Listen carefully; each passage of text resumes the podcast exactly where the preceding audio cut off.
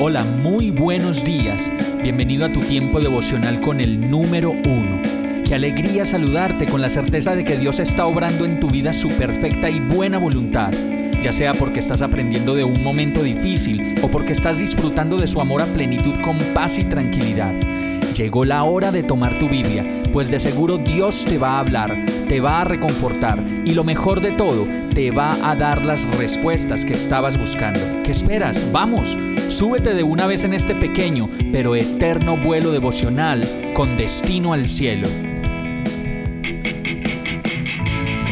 Y seguimos con la lista de materiales para construir una casa para Dios y el mensaje de hoy es constancia.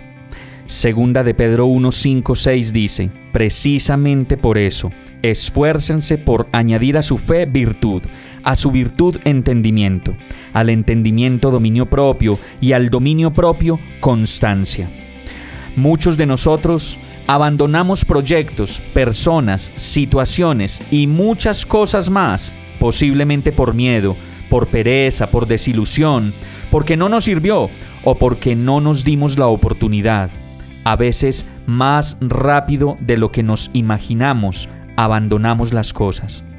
La constancia no siempre significa caminos llenos de felicidad y placer, pues como bien lo sabemos, las cosas que hemos vivido, por las cosas que hemos vivido, es precisamente la constancia lo que nos ayuda a entender un propósito, a entender que las cosas buenas llevan tiempo y a veces nos hacen pasar por límites en donde decimos ya no puedo más.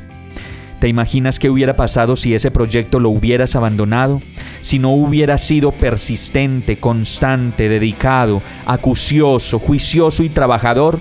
Seguramente no estarías en donde estás en este momento ni tendrías los tesoros que hoy puedes disfrutar.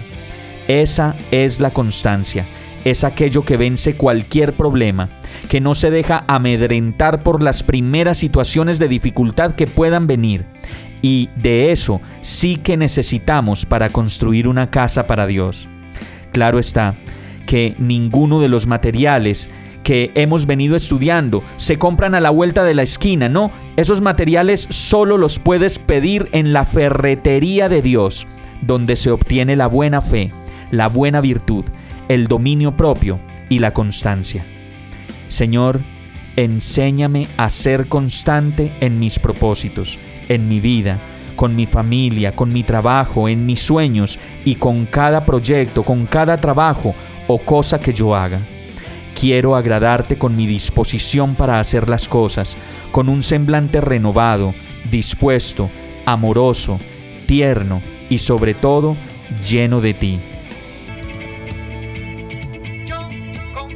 Hemos llegado al final de este tiempo con el número uno no te detengas, sigue meditando durante todo tu día en Dios, descansa en Él, suelta los remos y déjate llevar por el viento suave y apacible de su Santo Espíritu. Solo compártelo con quien lo necesite y ames. Hoy, de la mano de Dios, todo será un gran día. Para más información visita nuestra página www.iglesiabierta.com o llámanos al 313-334-0116. Oramos y rogamos para que cada día te enamores más de Dios y para que no pares de pasar todo tu tiempo con el número uno